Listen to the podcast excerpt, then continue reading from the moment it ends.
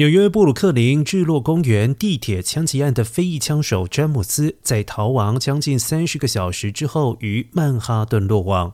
最新消息指出，遭到警方拘捕以来，詹姆斯拒绝针对枪案做出回应，态度很冷静、很冷酷。而詹姆斯于十四号中午在纽约东区联邦法院过庭。